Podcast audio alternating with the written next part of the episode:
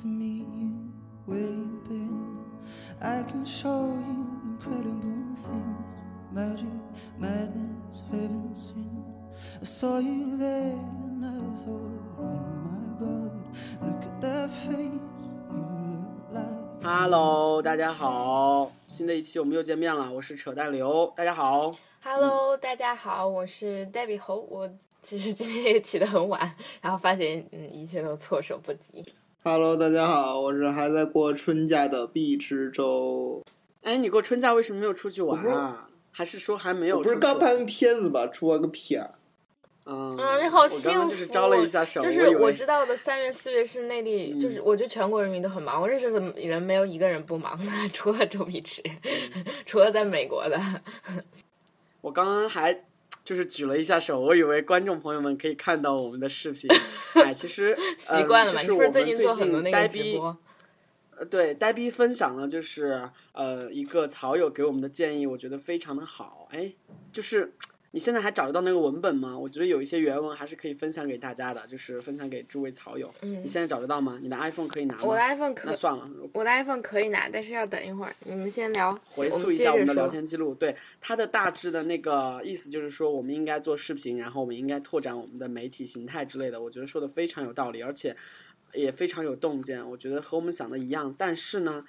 就是。其实这很难，因为我们三个在异地，然后我们三个就是仅仅录节目的时候，就都需要靠微信的加持，然后约时间，然后我们需要两个耳机、一个手机，然后一个电脑。对，这时候要科普一下，就是我们怎么录节目呢？其实非常的简单，就是直接我们用 iPhone 或者是用其他的手机端来微信视频，然后看到对方的 face，然后再用我们电脑来录音，或者用一个另外一个机型来录音。当然一般是电脑，因为可能我们会随时查资料，或者是他们的专栏可能会准备一些东西。对，然后。对，所以说，在我们音频录制都有这么大的成本的时候，其实很难再启动这个视频形态了。对，所以说我们最近在尝试一件事情，就是试图的把我们的公众号的内容加重，然后争取每天一推送一篇文章，嗯，包括北曹鸿门宴，这是专门搞征集大家的丑逼照片的，然后展示自己大家照片的，然后包括北曹狗腿子是一个解忧的来信的，就是大家有什么学习、工作、生活上的，还有非常鸡血的一些事，非常狗血的一些事情，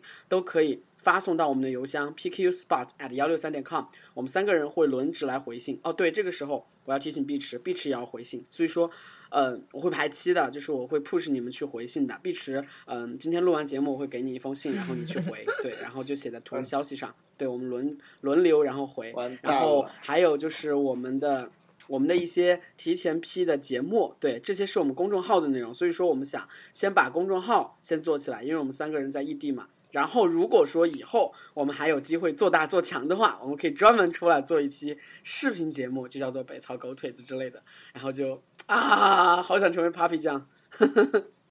对，你可以念一下他怎么说的，你找到了吗？嗯其实这是我们一个师妹，是北大的一个，嗯，啊哎呀，好骄傲，有这么优秀的师妹。我骄傲，然后她是法学院的，我骄傲。嗯，她其实之前可能说了我们很多，就是她如何听我们的节目，我就这点不说了。但是她说我们的瑕疵也特别多，而且我们的瓶颈在于呢，她她认为音音频节目太会红，因为中国人就是收收听这个嗯音频的习惯并不是非常好，嗯，而且这个。传播力在较高、传播力较高的各种那个媒介里面，音频是很边缘化的，所以他觉得呢，嗯，我们两个应该上奇葩说。他说，因为我们两个上奇葩说应该会火吧，因为我们两个不像，就是他觉得他个人觉得马薇薇，嗯、只是很抓嘛，然后只是那个打嘴架，然后我没有什么学识硬货，呃，然后但是他说我们可能不太喜欢抓马的表演，然后他第二说节目内容和形式和发布平台上都要下功夫。他说你们节目的可视化转换成视频，呃，这是因为人们对语音有很嗯很难有长时间的时间专注度。他说你看罗胖就是他的视频里面只有他一个人在画面里，完全可以不看只听二维，但是为了迎合大家的习惯。中国人就依赖字幕，所以你们不想出镜，就是哪怕真人不用出镜，用漫画视频的形式，或者那种关八，我刚想吐槽，漫画难道成本不是更高吗？然后或不者那种是吗？很粗略的视频都没有关系。嗯，然后他说还有这种层次，嗯，有要有弹性，因为这种长篇的谈话有适合短小的节目秒拍之类的。现在这样的观众节目比较小众、不知名、非主流，当然也有小众的小众的好处。然后他说：“你们以后越来越忙，投入的时间可能成为负担。如果这个节目在营收上不能有个质的突破，天长日久，你们的兴趣不足以支撑这个节目，听众们大概也不愿意看到这点。我觉得他是个特别理智和现实和很就是思路很清晰的人。”嗯，而且就就我我就当时就回复了，哈哈，同学加我微信吧。然后嗯，因为我要准备之后的我的女权专栏嘛，然后我也跟他聊了，就是关于法律方面的很多事情。我觉得哎，真是我们的草友都好优秀，我好欣慰。可是我们三个都能力不足，感觉对不起大家。你们一直想看我们真演，我们还没有。所以说我们一定会。对，一定会努力做大做强的。所以说，最后要来一波软广，就是我们的微信公众号居然还没有到一万的粉丝，这让我非常的羞耻，在运营界抬不起头了。所以说，大家请搜索在北大不吐槽会死的同名微博、微信号，关注起来，我们会有非常非常多和节目不一样的内容贡献给大家。OK，然后这是第一波软广，然后第二波软广就是。是感谢，然后仍然是要何德何能，非常感谢大家对北曹的非常非常多的支持，就是钱上的。对，especially 钱上的，就是我们每天发的赞赏，我们每天的图文消息都会有很多人赞赏和留言，然后每天都会有支付宝账号的一个捐款，谢谢大家为了我和呆逼的伟大的艺术事业，然后做出的贡献。我们仍然倡导大家捐出自己的一个鸡蛋，然后一个鸡蛋灌饼或者是一顿午餐，然后来支持北曹伟大的艺术事业。这里要特别特别感谢一个叫做韩林奇的同学，他几乎哦不是几乎是正式。就是每天都会给我的支付宝账号打上一块钱，我真的超级感动，你知道吗？他真的是每天都打一块钱，哇！我觉得，我觉得我真的是我们太幸运了，就是拥有这样的就是草友，而且我觉得我们和草友的关系并不是一个真的非常偶像和粉丝那种 关系，真的是一个非常对啊，我们根本就没有偶像 感，对不对？所以说，我觉得非常的荣幸。然后我想念一下。最近得到的一些捐款的那些 ID，然后有一些注明就是想逆的那些人，我会直接说，呃，叉叉叉的，对，但是我还是希望表达一下感谢，对，因为我觉得，嗯，能够得到这些人的喜欢和捐助是一个非常荣幸的一件事情，所以说，好，我们来念一下，嗯嗯，呃。行名，嗯，捐助一块钱啊，我不应该念念金额，对对对，金主会念金额，但一般的额度就不念了，因为我们觉得，如果说，嗯，你是一个学生穷逼，然后你可以捐出你生活费中的十分之一，一天生活费中的二十分之一，我觉得都是非常非常荣幸的一件事，能够接受到你们的捐款，非常的荣幸。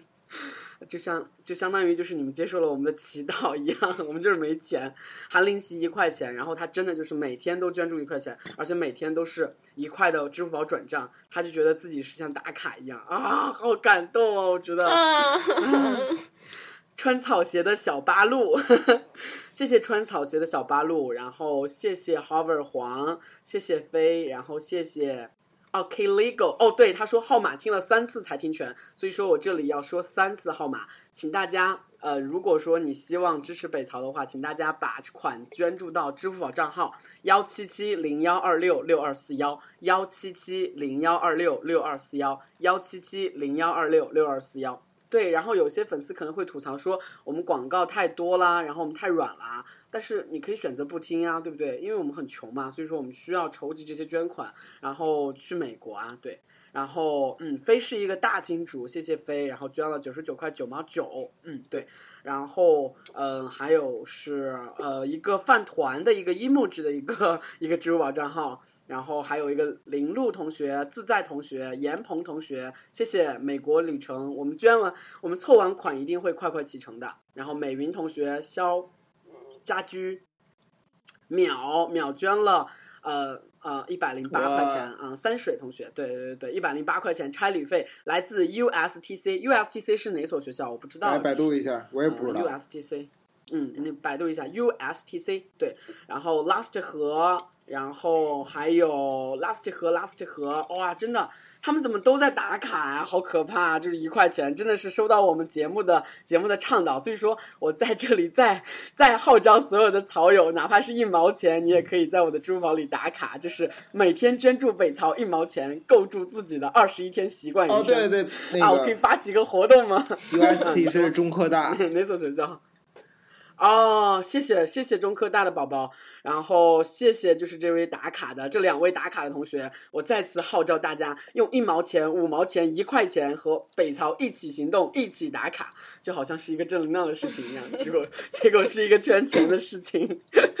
然后是徐怡众筹，哈哈哈众筹，然后是胡德宇由美战略援助，哈 哈哈哈，谢谢你的战略援助，二十二块钱，由美战略援助。啊，对啊，这是文案，我觉得这个文案很好啊，这个文案对我采纳了啊。立伟同学，为了有为了伟大的艺术事业，少吃了一个手抓饼，谢谢你的五块钱。然后，嗯，我们亲爱的 Celia，然后说尽早去美的，谢谢你的五百块钱啊，何德何能？Celia 之前还在票圈评价要买我的皮吧？对，然后还有，嗯，楚汉同学，还有，嗯，传奇，快去合体变身吧，还有葛佳佳。嗯，吃了你们的，喝了你们的鸡汤，就得支持你们，谢谢谢谢，超级感谢。爱后余生的五十块钱，谢谢这位金主。然后珊珊的二十块钱捐款，捐款扯淡呆逼和碧池。伟健没钱捧个人场，期待电影，加油。呃，碧池压力好大呀，你真的要拍一部电影回来哦，不然的话对不起大家。哎，不过碧池不是那个春季有，不是春季，就是夏初的时候会回来。我我们能不能勉强拍个小视频？好啊，对对对对，我觉得可以，我觉得可以，真的。嗯啊，还有一个叫做 boy 的 boy 啊，不知道是不是 boy 的 Boy，，不知道是不是 boy 的 boy，叫 boy 他要回报赤兔党，求保佑我追到同为草友的男神，什么鬼？居然同为草友的男神，好祝福你。如果说男神在听这个节目的话，就是你一定要答应 boy，对，OK。然后其他的就没有什么了，嗯。不要念我，不要念我，不要念我。嗯，来自某一个金主，两百块钱。哦，我后后面就念念了，对对对对，就是呵呵 就是呆逼念的，实力有毒那个。谢谢实力有毒，再次鸣谢实力有毒。我觉得他特别搞笑，他的 ID 实力有毒。然后，而且特别逗的是，我们的剪辑师就问呆逼，为什么呆逼出场的那句话就是实力有毒呢？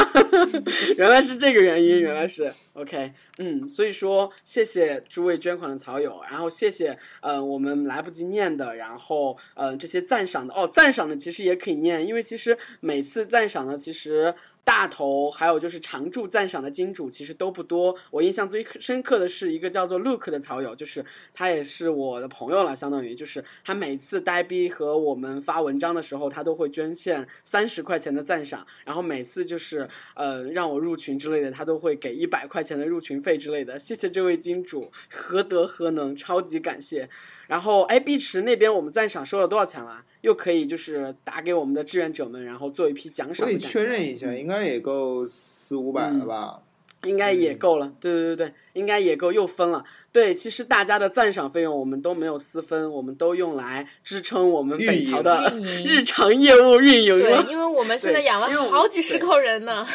我们是呃，的在此呢，是的。我也来那个感谢一下，因为嗯呃，其实那一天 我跟朋友聊天，他们说你们三个还挺不容易的，只有你们三个自己。后来我想想，其实我们已经是一个很小的团队了，因为现在北曹除了呃我们的内容生产之外的所有工作已经外包了出去，比如说我们上传了节目的运营，然后已经给我们嗯运营了几乎快两年半了，有很多人。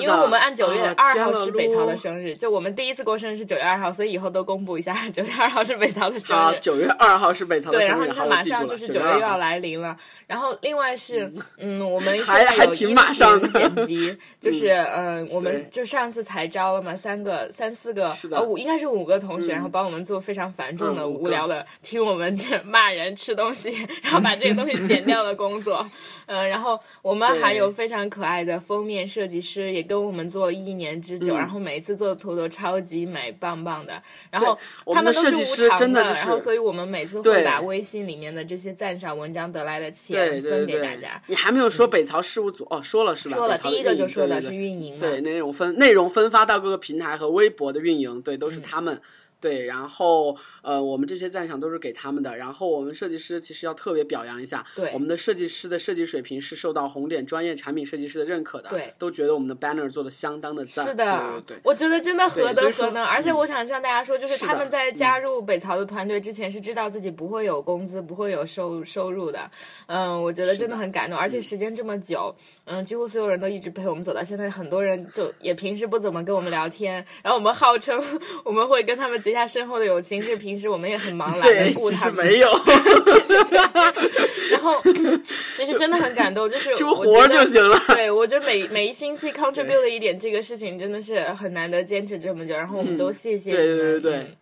真的是一句话，日拱一卒，不期速成。他们已经速成了，而且真的就是已经坚持了这么久了。回首一看的话，他们真的，特别是北曹事务组的同学们，真的就是虽然每周上传一个平台，其其实很容易，但是我觉得要坚持这么久，很而且每周都要记着这个事儿，很烦。对，所以说真的非常非常感谢他们都是呃北曹对北的核曹关心心价值，还有就是。嗯对对对对对对，就是你们那些给钱的和我们出力的这些人，都是我们的核心价值。对对对对，然后非常非常感谢。所以说前面都是广告和感谢，然后今天我们要进入正题，嗯然后说了将近二十分钟的感谢了，然后我们要说什么呢？对，我们要说什么？黛比，我们要说说一期关于环境和环保。嗯这个节目很很伪光正的样子，但其实不是了。就是我们在想选题的时候，因为觉得很久没有说一个稍微，就我之前一直在想，我们整天扯这些虚虚无的虚幻，但是呃，可能随着对最近一期的心态，而且就是想跟大家聊聊一个很切实际的，因为这是怎么说呢？你生活的环境，你你每你每呼吸的一口空气，每喝下的一口水，其实现在嗯都很有很多问题。而不知道为什么在这片神奇的土地上呢，就是可能因为我最近做的一些事情，这个这个问题居然变成了敏感话题。就是它其实只是一些需要解决的事情，但是嗯，因为在美国嘛就。但是我们还是可以来聊一聊。第一是，嗯，就是一些基本的现状。因为我曾经，嗯，就因为上课的原因，听到了财新一个专业做环境记者的记者，然后他给我们上课，我们要准备很多，就是给他做 pray，所以有一点点小小的那个见识。第二是，呃，最近我参加数据新闻大赛，也是为了一个完成课程的那个，所以就跟水鸟啊，就是就是红树林这些事情又稍微了解一点点，然后就只是借这个由头，然后跟大家来反哺一下我最近的信息，然后也想跟比如在美国的碧池谈谈国内外有没有什么区别啊，大家的环保意识啊，以及什么都能扯上几句的扯刘老板，所以这这是我们今天的话题，嗯。嗯，是的。然后其实我今天话题其实特别有感慨的是一件事情，就是嗯，我我在就是在刷豆瓣的时候，然后我看到一个有灵，然后发了一篇这样的文章。他是一个作家网红，但是长期生活在环境相对较好的南方。然后他最近因为一些公司的事情，就是他要出书之类的，然后去了一趟北京，然后回来，然后他就写了一篇就是关于北京的吐槽。然后他说了就是如何在北京生存的一些一系列的注意事项，然后特别 especially 说了环境的问题。然后他说，嗯，有一句话特别逗逼，他说啊，北京真的太干燥了。然后第二点就是说白了，北京的空气让我差的，我觉得一到了北京，老子鼻屎都变大了。我就在 我就在公司全队发，我觉得真的特别有道理，你知道吗？因为它北京很干啊，嗯然后就是因为灰尘比较大呀，所以说吸进去的那些灰尘，其实因为干燥，容易凝结在毛孔上，对对对那个对对鼻毛我就特别嗯形象，你知道吗？嗯就这是非常非常形象化的说明北京的环境问题。当然，其实，嗯，我可能比较毛糙，所以说我不太能感受。然后我发到我们公司全队里之后，很多工程师都吐槽，就是有一个工程师他是一个 freelancer 的一个 style，就是他已经在。苏州定居了，然后呢，我们公司是因为原先他就是老板的同事，然后所以说信任他的专业能力，所以说让他在嗯、家里办公，就 SOHO。然后呢，所以说嗯、他就说他之所以离开北京，就是因为他来北京之后，来北京几年就得了就是咽炎，就是鼻炎。就是因为自己的这种空气的原因，所以说就直接得了鼻炎。所以说一定要奉劝，就是我可能如果说雾霾重的话，我都要开始戴口罩了。就是我原先是不太爱戴口罩的，你知道为什么吗？因为其实口罩和眼镜就是它会呼气，然后它会把眼镜就是蒙上一层白气，然后我觉得戴口罩有点难受，所以说雾霾天我也没有戴口罩。但是我突然就想到，我身边居然有这么多例子，因为北京的环境原因，就真的没有办法在北京生存。而且就是那天见一个草友，他还吐槽碧池，就是嗯，碧池不是说就是美国人特别娇弱吗？生吃什么都会过敏。然后他就说，嗯，因为他是在纽约的一个那个什么哈佛还是哪个大学，然后交换过的。然后他说，嗯，你帮我转达一下碧池，如果说你在美国生活了半年，你再回来，你第一次吃饭你不拉肚子，我跟你姓。就是你一定会拉肚子，然后还会非常的不舒服，因为中国的食品质量和环境问题，然后导致了就是从发达国家回来的人们，可能身体大部分都会产生一些反应。让我实验一下。哎其实说到了这个，我真的很同意，因为 因为我从新西兰回来就重病了一场。嗯嗯嗯嗯嗯嗯嗯，就就是就咳嗽感冒，然后就一个星期之后才好，然后就才。才才回来，就是，而且我之前自己我很硬，因为我经常从拉萨回来嘛，我觉得拉萨空气很好啊，嗯嗯，然后就觉得我很硬啊，没有什么事儿，但是从嗯，我有一点点，哎，不过排除这个就是话题，我其实想强调的一点就是，刚刚已经说到食品安全了，这个可能不算是环境安全，因为很多食品安安全是人为的，就是嗯，我想说的另外一个问题是水质，嗯哼，其实可能因为。我们媒体的效应，还有就是空气是一种更直观的环境，因为我们那个期待的蓝天白云是很可视化的，而我们人最。我们人还比较原始的，就因为我们更相信可视化的东西，眼见为实。但我想说，在中国有一个比环境问题要严重的多得多得多的问题，就是水质问题。而大家以为我们的水都没有什么问题，嗯，或者我们就觉得这问题现在更不重要，但事实是恰恰相反的。嗯，我就是听财新的那个记者给我们上课的时候，他就是专门做。中国的环境问题的，然后他就说，他去各个地方去看水，他就觉得非常非常的震惊。首先，他就讲北京是一个生态上就不存在、不会存在的城市，也就是如果说纯粹依赖，比如说我们人类在选择某一个地地理位置建一座城市，会依山傍水，对吧？会选取水资源，然后会选取有农耕资源的，然后呃，才慢慢就是古代的城市就是这么发展过来的嘛。然后才有了城市，才有了人聚集，然后规模越来越大，然后可能我们会有一些灌溉系统、饮水，然后这个城市依靠现代技术，然后越来越大。但是他说北京完全不是一个这样的城市，它在古代是，但它现在从生态的角度上讲是一个不存在的城市。北京的用水，还有就是周边地区的用水，我不知道具体的渠道啊，这些官方渠道都很难找的，因为就是现在它是个敏感话题。但是呢。北京地下的那种页岩水，就是是一种不可以再生的地下水，已经抽干了，好像，嗯，还是没有这么严重。反正就我先说，我说的话都是凭借着我上课听来的模糊的印象。如果我说错了，欢迎大家纠正我。我也只是抱着希望大家引起关注这件事情的心态，而不是强行说我说的对。就是具体的细节和数字，我就本着非常不专业主义的、不严谨的态度说了。嗯，就是解释一下，我很抱歉，这个我没有做好之前的工作，但是，嗯，就我可能也很难做这样的工作。另外一方面是，他说，嗯，比如说在城市用水，比如说我们看到城市景观，嗯，他说哪个城市是一个南方还水乡，有点像苏州，但应该不是苏州一个城市，还是西安的一个城市，就城市建设为了修一个地上湖，或或者营造出水乡的那个特色，他会把所有的，嗯，那个水泥灌溉在那个。就是景观下，所以这是一个死水湖，而这个死水湖不等同于自然界的死水湖，或者不等等同于传统的死水湖，因为土壤是会渗水的，嗯，然后雨水会补给，它依然会在那个生态中构成一个循环。而我们现在的城市建设真的是死水湖，因为水泥是不渗水的，就是嗯，钢筋就是现现代呃景观技术可以达到密封，然后这个水在这个湖里永远都是这样。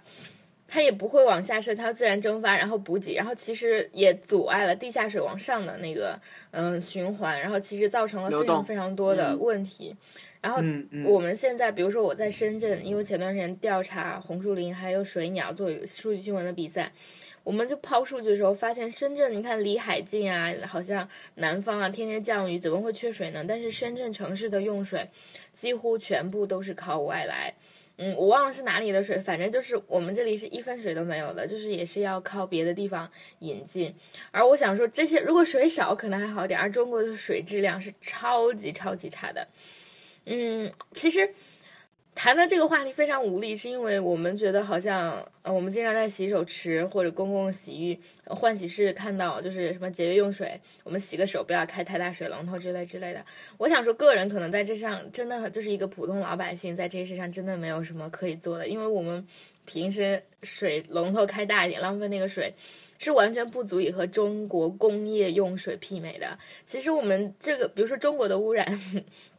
或者中国的资源问题，呃呃，和个人是有关的，但它是一种非常扭曲。它和政治不是不是，我又说错了，我没有想要说政治，它是和工业或者行业，嗯、和这个呃生态生产是有关的。比如说我们的大型钢铁或者重工工业在用水和耗水，比如说我们的印刷厂在用水和耗水上是远远大于是几吨的吞吐量。而一个非常讽刺的事件就是，嗯、我们的就是这些用水废水处理技术又不好，然后我们的那个法律相关的法律法规是一片灰色，就是你污染了没有任何成本，而企业也没有这个嗯逐利的动力，然后不可能本着良心，你不能指望良心去做这件事情，所以也就出现了我们从比如说黄河、长江或者是很多水流的上游去取水，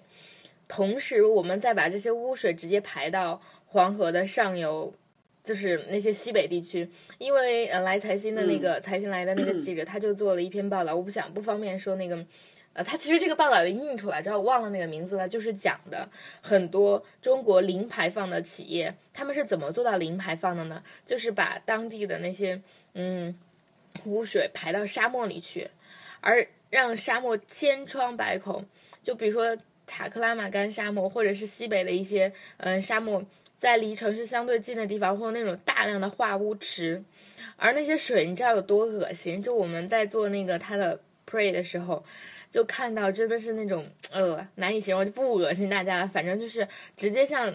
那个沙漠排放，然后修那种所谓的化污池，但是他们没有任何科学技术在里面。在国外的实验室已经达到了零排放，但是在实际企业战略中，没有任何一个企业敢号称自己是零排放，因为巨大的成本和实验室非常精密的仪器才能支持。然后在中国呢，就是你只要你可能一个企业通过了一项审批。然后这个他拿到了西北地区的某一块沙漠的使用许可，他就可以把自己的废水无无止境的，然后不断的运向沙漠的那个化污池，而那个化污池就是一个池子，它就是风吹日晒，自然风干，然后结成化学的精盐，然后油污也无法去掉，就简直是不可逆。大家以为沙漠没没有什么生态，其实这非常的不正确。沙我们的整个环境是动态的。尤其是沙漠处在的位置，还有本来很就很恶劣的环境，会让这种转换更加直接的影响到，比如说嗯。中东部地区的那个环境问题。嗯，然后我觉得其实很多时候很无奈，因为我总觉得我们确实就是是 谈一些很老生常谈的问题，就是我们踏着大步往前发展经济的时候，真的忽略了，而且是忽略我们觉得很自豪、呃自豪、很骄傲啊。因为现在国人好像谈到经济如果增长放缓 是件很可怕的事情，而且是件政治不正确的事情。有一句玩笑话说，嗯，如果我们的经济环经济嗯增速放缓，是因为这一届人民不行。嗯，当然我也只是开这种玩笑，热爱祖国，这一届热爱祖国，这一届人民不行。嗯，嗯，我只是想讲，就是可能我们关注的点会很多，但是谈到这个问题，我之所以很乏力，是因为我个人很难做。比如说，我们作为一个学生，吃饭、睡觉、洗澡用点水是不太受什么影响的。你自己在如何节约是不会影响你在这个环境中产生的总消耗量的，是因为大量的工业和我们支持我们生产的这种。大型生产是消耗更多的水，而且他们的污水是无法解决，生活污水是很好处理的。嗯嗯，呃，所以就是想谈谈水质的问题。嗯，其实还是很期待，如果我们的草友中如果有未来的企业家，有未来的，就是能够影响决策或者有更有权利的一些人，你们可以，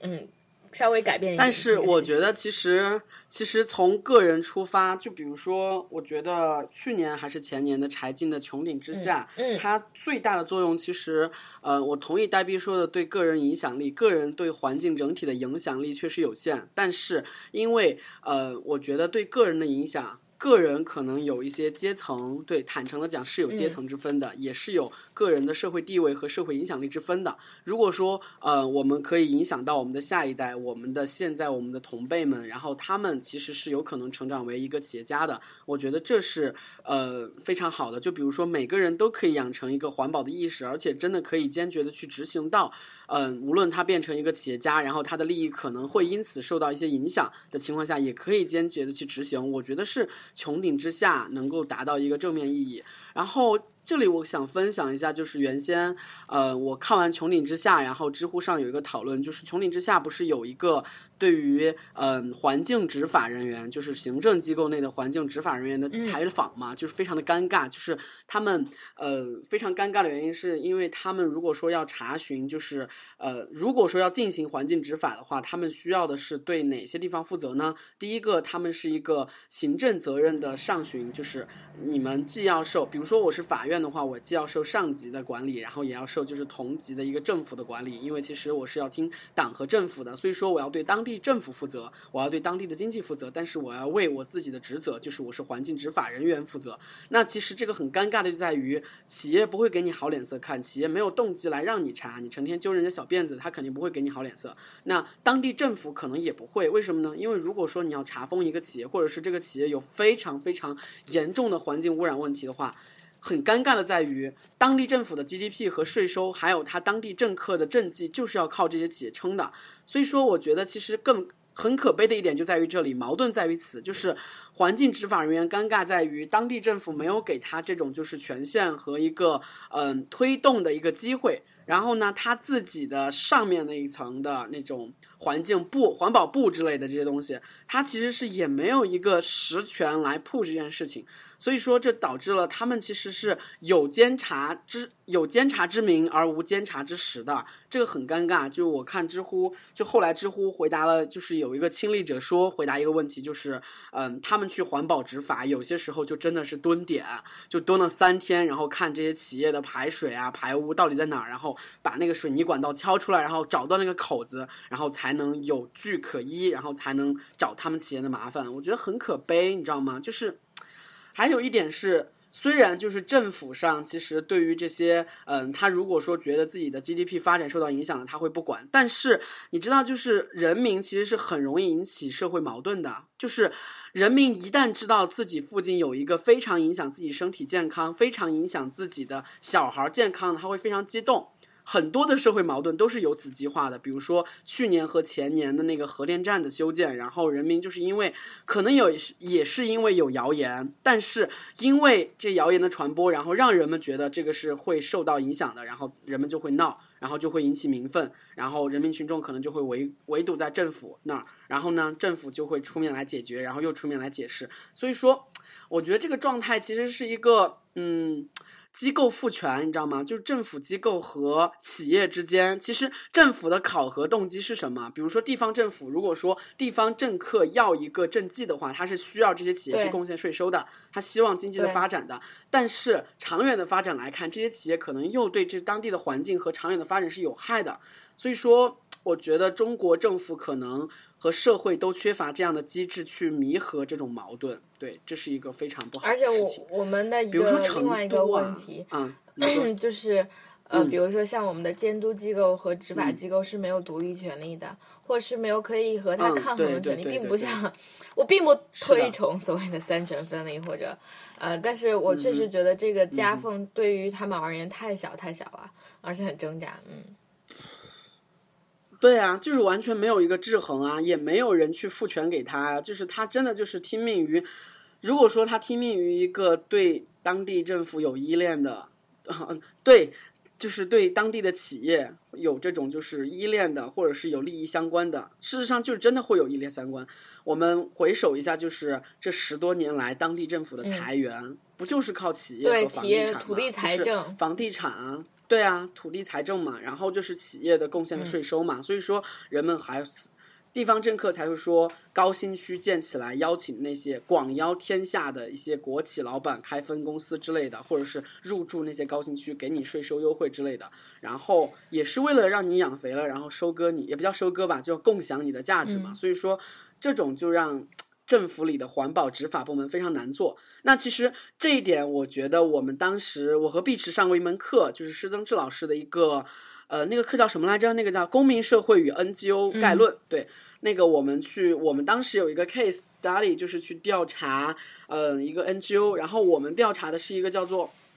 妈的，我忘了叫绿色什么，就是它是一个 NGO，然后是一个环保型的 NGO，然后它在执法。然后那个 NGO 的现那个总执事，他告诉我们，其实非常的。呃，非常的让我就是震惊的，就是他觉得他们做的一件事情，我们当时问了一个问题是说，呃，他们分享的很多经历都无果而终了，然后我们问为什么会坚持下去，所以说他给了一个特别正能量，但是当时的我其实还挺感慨的，现在我仍然认为正确的一个答案，他就觉得如果说我们呃时间上的问题就是。呃，我们全部认为在时间上现在不适合去推进这个环保执法，我们没有这个动力和没有实力去告倒那些企业的话，那永远都不会有人出来了。所以说，他们做的事情是一个推进和 push 这件事情，他们无论。最后是不是失败了？至少是传播了这件事情，至少是让这件事情的状态得到了一个呃非常大的传播，让人们知道，OK，我还可以这样做。其实他们是在推进整个社会的动态向前发展的，环保意识也好，环保执法这个行业也好。所以说，我觉得还挺感慨的。不过就是 特别遗憾的是，特别打脸的是，那个总执事非常看好的那个继承人居然走了，去哪儿了？就是他居然走了，你知道吗？就是他跳槽了，他又去一个非常 fancy 的投行还是怎么了？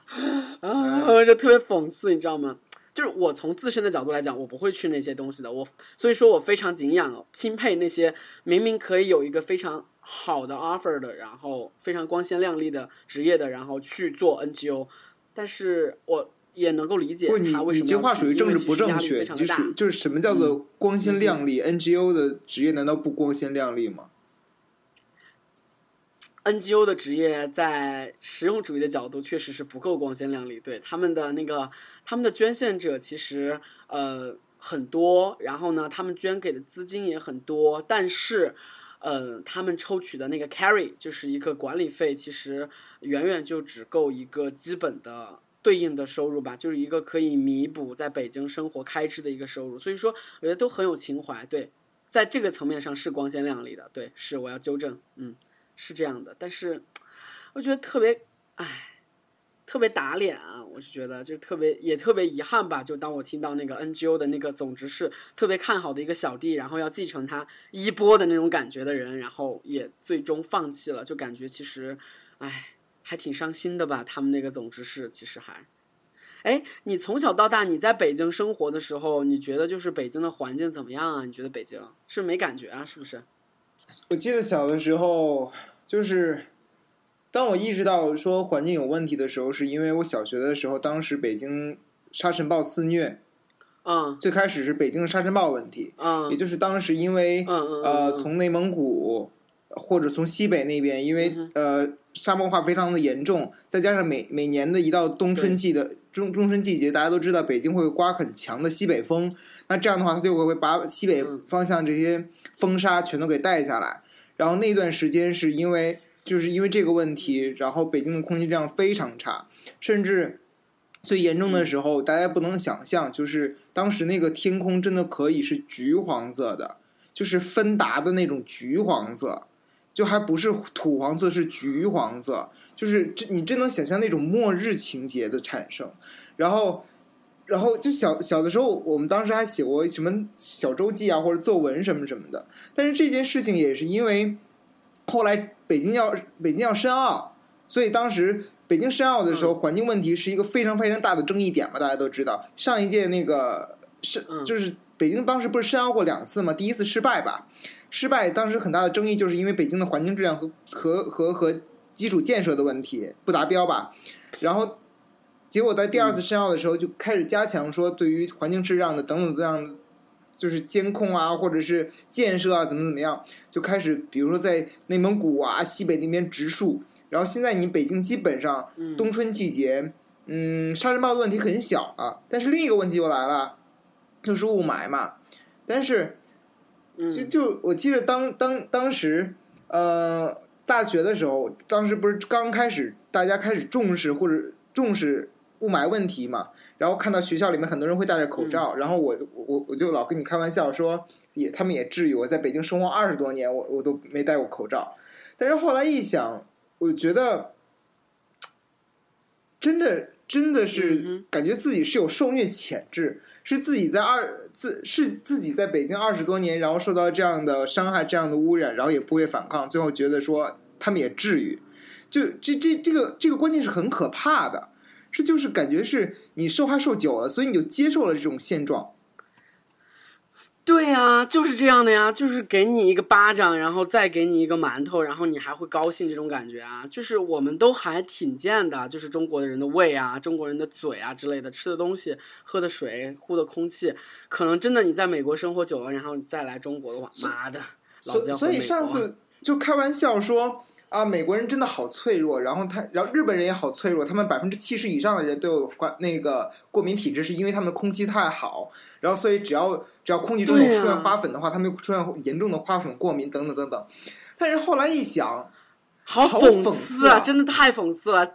对呀，这他妈就是对中国的一个讽刺，你知道吗？我们中国人的生活质量远远不及人家发达国家，我们还他妈讽刺人家娇羞。就是我们自 我我们自诩自己的身体内有包含了整个化学元素表，我们自诩面对各样的各种各样的食品安全问题都够都能够坚强不摧，我们自诩能够面对任何的空气质量，然后不戴口罩在大街上走来走去都不知道自己怎么死的。然后，但是我们看看到别人的环境质。量好，然后环人人家那个因为一点环境问题，然后开始奋起直追，开始想要去治理的时候，我们会说他们也治愈，这是真的很可怕的一个观念。所以就是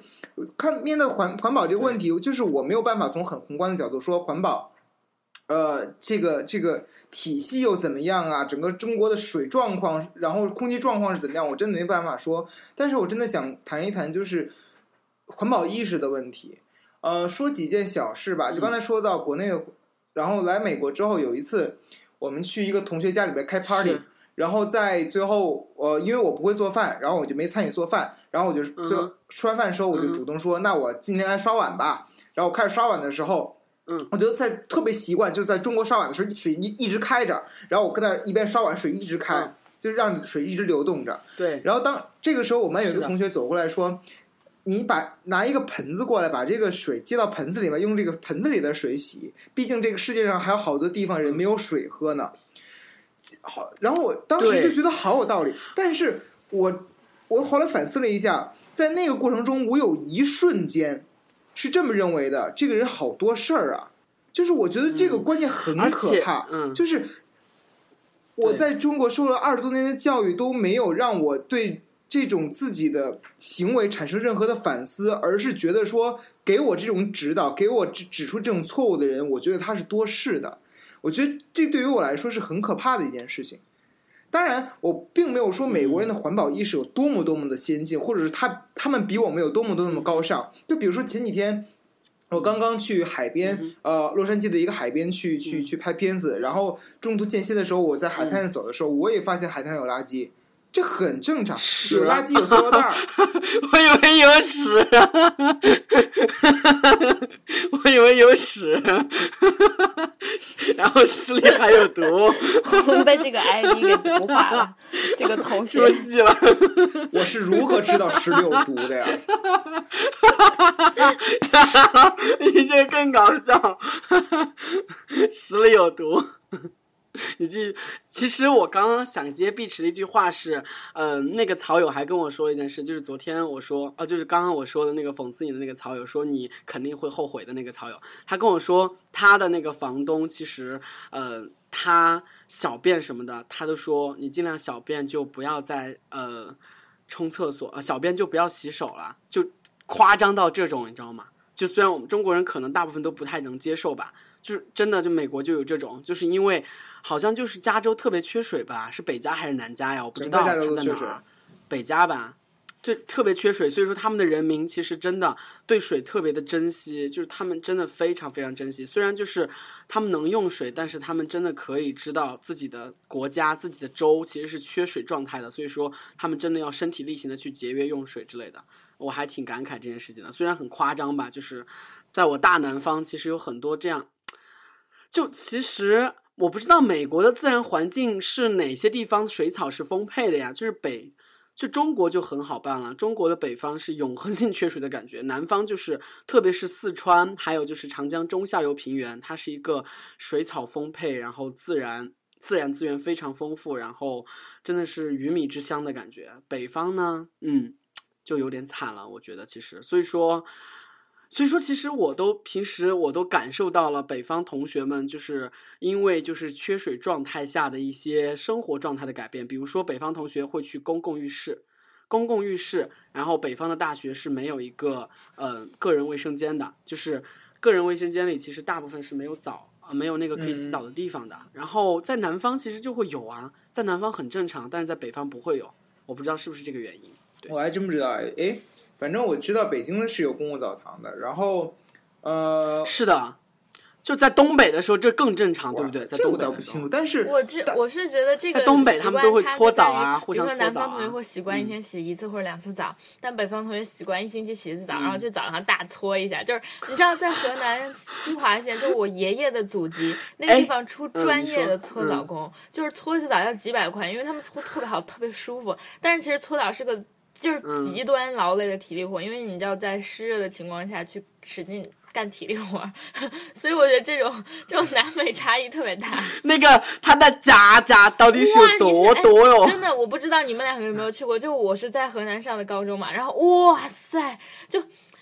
就那个，我们还是郑州，还不是那种地方的浴室，就就会有专门的，比如浴室嘛，然后有一个屋子，大浴室的中间会摆两条桌子，然后那个人会专业的每次换上一次性的那种布，就是塑料布，然后让然后把水给开开，然后就把水弹上去，然后你躺上去，然后他就搓啊搓，真的一层一层的泥掉下来，你是不敢想象啊。虽然这，而且我觉得这不是说他那些就是一层层泥的人他们不干净，而是他们可能就一周或者五六天来洗一次，然后但是他们不会每一周都那么大搓，他们可能一两个月大搓一次，就视为你知道就是搓在反正我知道在我所理解的北方就是就比如说河南。他会把这种和拔罐啊、刮痧呀一起看作是一种养生。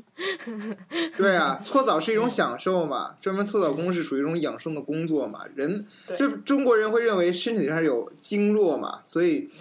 你搓澡的时候你就打通你身上的经络，然后活活就是活血化瘀嘛之类之类这样这样的。我我还这么就刚才说到环保意识这个问题，就是。我还是说到，就是真的，我没觉得美国人比中国人有高尚到哪里去。就是我我我我也没觉得说他们比我们高贵到哪里去。他们会喜欢 Kim Kardashian，他们会喜欢 Donald Trump，所以我没有觉得他们高尚到哪里去。哦，我觉得全世界人民都一样啊，在这些问题上。对，就就所以说，我觉得趋利避害是人的天，是是人的本质啊。这全世界人民都一样，全世界的商人都喜欢挣钱，全世界的商人都喜欢。降努力的降低成本，努力的提高自己的收益嘛，这无可厚非嘛。但是我觉得，之所以，然后，呃，当然，我既不是美分，也不是五毛，对不对？然后，我我就算再怎么说，我再怎么说批评中国的体制也好，我批评北京天呃北京的北京的气候也好，北京的空气质量也好，我再怎么着的话，我很有可能以后会回到北京啊。我的家人现在还被还在北京啊。我的家人还困在北京的雾霾天里边呀！你的好朋友们也在北京，也会在。对呀，我的好朋友们也把北京当做据点呀，对不对？对呀，哎，其实我觉得我还挺乐观主义的，因为自己虽然就是我觉得我们不应该嘲讽，就是人家发达国家的人生活优优渥的生活条件下。美丽的环境下人的脆弱体质，但是我觉得我已经练成了金刚不坏之身了，我就应该好好的锻炼，然后保证我在北京的时候，我我的身体足以抗衡恶劣的环境，然后还是打算在北京再打拼几年。不，不过其实就是你，我有一个想法，你的观点是错误的。就是比如说，你看过《穹顶之下》里面说那个，说你的身体变得越来越不敏感，不是因为你的体质增强了，是你能感觉到敏感的那一部分机能已经丧失了。我比较同意碧池这个说法。而且其实这就是，就我觉得这有个这其中有一个价值是时间概念。假设啊，就是你在小的时候就生活在很健康的环境里，然后嗯，这这对你身体的影响，注意是不可以被。就是不可逆的，因为时间是不可逆的。比如这就跟把你关到监狱里，然后十年之后说啊我误判了，那我赔偿你钱吧，这是一个概念。所以说，所以说我的身体体质是在不可逆的衰老和被削弱的状态了。嗯，就是就算你的肌肉增强，你的心肺功能增强，你心肺功能增强，你吸的污染物更多呀，亲爱的。对，就这这这个是很好可怕，就这个真的是不可逆，而且没有。那呆逼那边，呆逼身处的南方呢？呆逼身处首先我要说，深圳作为一线城市真的是极好。我在这里就空气质，就每天看空气质量没有，就是平均的 average 就是三十多吧，三十二，在北京动不动就 几百爆表，好吗？几千，然后。然后深圳的那个很湿润，深圳很湿。其实我想说，就是可能我是斯格德尔摩综合，但是我觉得这个看法应该是很，就是我在来北京的时候，每个人跟我提到深圳都会说环境好，我当时对这一点非常不屑。我想可能是因为你们 没有别的什么好的，所以才使劲强调自己的环境好。就北京有人啊，有知识啊，文化呀，什么聚集地啊，又嗯我们的大热爱的政府啊，可但是但是在深圳来，你会发现之所以这点变得重要，因为它是一线城市中真的不可多得的一种珍贵的特性，而且其实我现在越来越认识到，就是深圳是不可被忽视的。第一，无论是最近房价的涨势，还是。就我从新西兰回来之后，莫名其妙有一个新西兰校友群，不然我其实是个交换生嘛，但是他还是他们还是把我加了进去。之前有个师姐很 nice，他是群主，我就认识他。但现在这个群变成了一个两三百人每天都在发红包的大群，而且这个群是我前所未有经历过的群，因为它是一个成年人的 群。就我说的，我说的成年人是比我们年长，可能十年二十年，哇。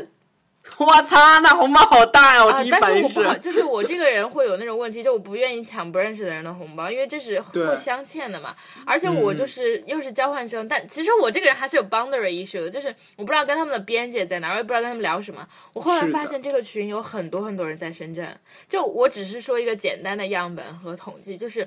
他们居然有新西兰回归的深圳群，然后我就在群里问，如果在深圳的话，请。艾特我我会把你们加到那个群里去。我觉得，哎，这么多人在深圳，然后，嗯，其实而且深圳的产业是很很健康的。深圳是以金融和互联网，嗯，就是这种轻产业，并没有重工业。然后，深圳是自由经济的一个。中国的高地吧，很难这么讲啊，就是这个其中太多不知道事情。但是，比如说，你看深圳房价很高，但是前段时间我在群里看见了，深圳为了鼓励留下人才，会给你，嗯，就是比如说你是高学历的，或者你在十年之内。对对对对，我在知乎的时候有一个同事说了，就是深圳的那个，嗯，我就是我知乎的前 boss，他把自己的户口从新疆迁到了深圳。然后呢，他们真深圳有一个 slogan，就是为了鼓励这些优质的人才，北大、清华的或者是其他一线人才，他有一个口号，口号叫做“来了就是深圳人，来了就要当义工”。为什么要说来了就要当义工呢？因为深圳有一个户口分数制度，就是。他的分数是要靠你自己去做义工，或者是为这个城市做贡献积累分数的。所以说，他们就有一个 slogan，就是来了就是深圳人，来了就当义工。但是深圳这点 很好，特别搞笑。我想说，就可能会因为环境问题牵扯到。首先，深圳是一个气氛诡异的城市，就是它加班文化非常非常多。我觉得深圳有点像香港，就比如说你十二点去很繁华的，就是在在北方的大街，十二点可能就大家都睡了，关门闭户，但。我身在北方的 小城，然后深，但是在深圳就大城市，或者你看那些创意园，你看那些工业园，灯火通明。然后第二是，嗯，就说这边的人就是会非常非常的勤奋，就这边加班十点非常非常的正常。然后深圳人很勤奋，然后你在深圳就成天的马拉松，然后那种二十一公里步行，就从早上凌晨四点走到另一个晚上凌晨四点，就就从红树林走到什么沿海大道什么，就是他们特别喜欢，你知道，就是年轻人、中产阶级和新兴阶级特别喜欢，比如说参加运动啊。然后这边很兴盛观鸟，就是我可能是因为我最近在做这些研究吧，我以为观鸟人会很孤独，拿着望远镜看着鸟，哇，然后发现观鸟组织好几百人带着小学生，然后在，然后每一个人拿着那种。好浮夸，几万块钱的，你知道，就是我还被科普了。还有姑娘们，不要说到施华洛世奇就以为是那种人造水晶给你当装饰用的。施华洛世奇非常好的是光，就是它是一个家，它也是一家科技公司，它做的很好的产品，除了自己的装饰品之外，还有就是望远镜。光学望远镜，所有世界上最好的那种，我不能这么武断的说，但是很多就是我们去采访的时候，那些观鸟大叔很有钱，动不动一个望远镜或者观鸟仪器就好几万，好好贵，然后上面都写着施华洛世奇，然后就是就是深圳弥漫着年轻的中产阶级对财富的向往和坦诚的追求，然后也弥漫着对运动、对马拉松、对长途步行、对观鸟这种。就是非常带有中产阶级文艺特色的这种这种活动，然后整个城市，其实我刚来的直观感受是很渔村儿，就现在也觉得很渔村儿，因为嗯。比如说，确实深圳没有非常好的大学吧，除了现在的 北京北京哈工大这个大学城，然后深大其实也还不错，中大嗯离广离深圳近，但并不坐落在深圳嘛。而且深圳的高房价确实对年轻人而言是一个很大问题。但是就是我我刚刚说了嘛，深圳给出了一个，就对深圳的一线人才，深圳给的那个呃，比如说他有房补，他会说如果你在接下来几年。就是完成一个什么任务，就是相当于你的职业，还有你交的税，还有你做义工什么的，他会给你免费提供住房。虽然我不知道这些政策具具体，但是深圳确实有非常利好的，就是留住人才的这种政策。我觉得这是，其实我来谈一下我背后的那个看法，就是。深圳还是很奇特的，因为这三十年的发展变化，然后我对它了解在慢慢的增长，可能好感稍微有一点点的提升。虽然我更喜欢北京，嗯，然后，嗯，我觉得其实它是在一个大政府，就我们的那个，呃，我们普遍的想法都是大政府嘛，政府管理一切，啊，我党管理一切。但我并没有提出一致阻隔爱党，我觉得这非常的对。但是它是在这种形态下的一个很另类的生长的品质，因为它自由的发展，然后。被当做实验田被开放，然后它是自由经济的一个产物，所以就欣欣向荣。但是也确实存在很多危机，比如说是 深圳最近的房房价，就是让人。哦，涨了百分之五十啊！我看新闻说，就前几天，但是他已经就又有那个，我我就观察一两个分析师或者一两个就天天喜欢在微博上逼逼说已经触顶。不过我那一天 就反正我我在深圳其实只在学校待，我就我非常忙，我周末有课嘛。我从天津回来的话就会待一个月，再直接去机场，所以我在跟深圳市其实没有什么。接触，但是有一天，就前几天，我们实在是太忙了，然后我采访许知远，就是一门课，他来做讲座，我是主持，然后我做完之后就特别的累，什么都不想干。我和丁丁还有就白莲花同学去吃火锅，然后就唯一一次去市里，这是这么二十几天里唯一第一次出学校啊，然后发现就满大街都是那种举牌卖房的人，就是。呃，南航公司附近吧，可能深圳同学会知道，你们不太清楚。就是还我不知道那儿繁不繁华，因为我对深圳还没有概念，我已经来了快一年还没有概念。然后就写着什么，就是举举着牌子卖房，就是多少平米多少万。嗯，其实我觉得深圳真的是，如果我对北京没有很多感情的话，我觉得深圳确实很不错，因为深圳有很多工作机会，然后深圳呃工资可能没有北京没有北京上海好，但是还不错吧。但是深圳房价太高，所以我觉得这个要综合来看。但深圳的环境真的很好。深圳有红树林，有海滩，然后它的那个滨海大道很很美。然后深圳是轻工业城市，就没有什么重工业，没有什么污染。我觉得一线城市这些都挺难得的。当然广州也还好，但广州据说很闷，就是气候不怎么流动。我不知道这什么情况，没从来没有去过广州。嗯，但比北京要好太多。北京真是没有救了，它环境上。你居然没有去过广州？因为在深圳一般都去香港玩吧，不会去广东。我是哪儿？哦，不会去广州。你知道吗？我就是我当时觉得，哎，我来深圳还能经常去香港，错，我一次香港都没有去。我上次去香港是我从北京。Oh my god！哦，我跟你说，就是我觉得微信视频好像有美颜的作用，有没有发现？我觉得我们三个的皮肤都变好了，特别是呆逼，我也真的有美颜的作用，真的有美颜的作用哎！我操！你就不相信是我本身变美了吗？不相信是碧池在美国？对，我跟你说。嗯，我就觉得就是无论是在深圳还是在北京，反正我都买不起房，所以说我的人生规划就是，如果说我积攒不了去美国的钱，或者是我最近的职业规划可能发生变化之类的话，我就会直接到处的跑，然后先去上海待一段时间，然后再去深圳工作一段时间，然后就是到处的去东奔西突。如果说最后能够创业的话，就选择一个地方然后创业，然后创业如果失败的话，继续在大城市漂泊，然后如果说 OK 的话，那就直接去美国了；如果说不 OK 的话，就继续在大城市漂泊、漂泊、漂。泊，然后存好钱，然后就这样潇洒的过一生就可以了。不过其实，哎，一直想讨论的问题就是，可能我现在就嘴硬，可能就是等到我三十岁之后，妈的漂泊不起来了，然后就因为太肥了，漂不起来了，然后怎么办之类的问题。哎，再说吧，我现在是这样打算的。我下一次跳槽，如果说不是我自己创业的话，我可能就去上海或者是深圳了。嗯嗯，深圳欢迎你，深圳还是挺好的。哎，不过我极有可能是自己出来创业。如果说我离开红点，为什么又提到人生规划了？嗯，因为就是想到城市，就想到自己的人生规划了嘛。原先我觉得北京挺好的，但是现在想的话，我更主要想的是，其实呃，同学们不应该仗着自己年轻就不保养自己，或者是不考虑自己的身体健康，反而应该是从年轻开始就要保养自己，就要保持自己的年轻的心态，保持自己年轻的身体，保养自己的皮肤，然后关注自己的身体健康，然后为未来做打算，因为。呃，对，这里要提一个网络红人宋仲基，宋仲基已经三十多岁了，你真的看得出来三十多岁吗？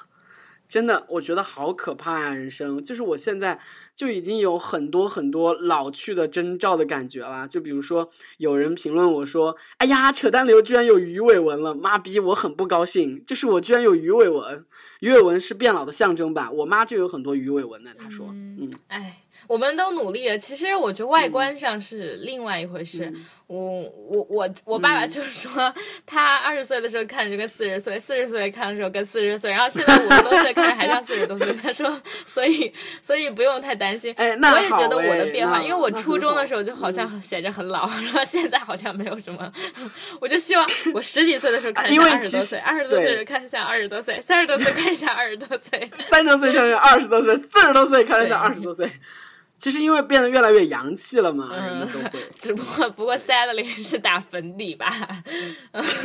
好好忧伤啊。不过我觉得这是怎么说，这真的是一个阶层啊。你说那些农民伯伯天天日晒，确实会有就是鱼尾纹。我觉得心态更重要吧。我们有颗年轻心。就就就还好啊，说年轻的心好酸，被我酸到了。好吧，我们这期节目又成功的跑题了，这个蛤但是还是希望同学们就是或者听我们节目，或者你能有点作为的人，稍微关注一下这个话题。是的，为了我们的后代，或者哪怕我们自己能开心的，能在草坪上打滚都很好。嗯。对，然后欢迎大家关注在北大不吐槽会死的同名微博、微信号，我们会在微信上发布很多不一样的内容。然后呢，你还可以听到提前批的节目。然后呢，也欢迎大家支持我们的我和呆逼的北美之行。然后我们是伟大的艺术之旅，请为我们战略援助，拿出你的生活费的十分之一、二十分之一、三十分之一乃至一百分之一，每天打卡捐助给幺七七零幺二六六二四幺幺七七零幺二六六二四幺幺七七零幺二六六二四幺的支付宝账号就。可以啦，嗯，好，我们本期节目就到这里，拜拜。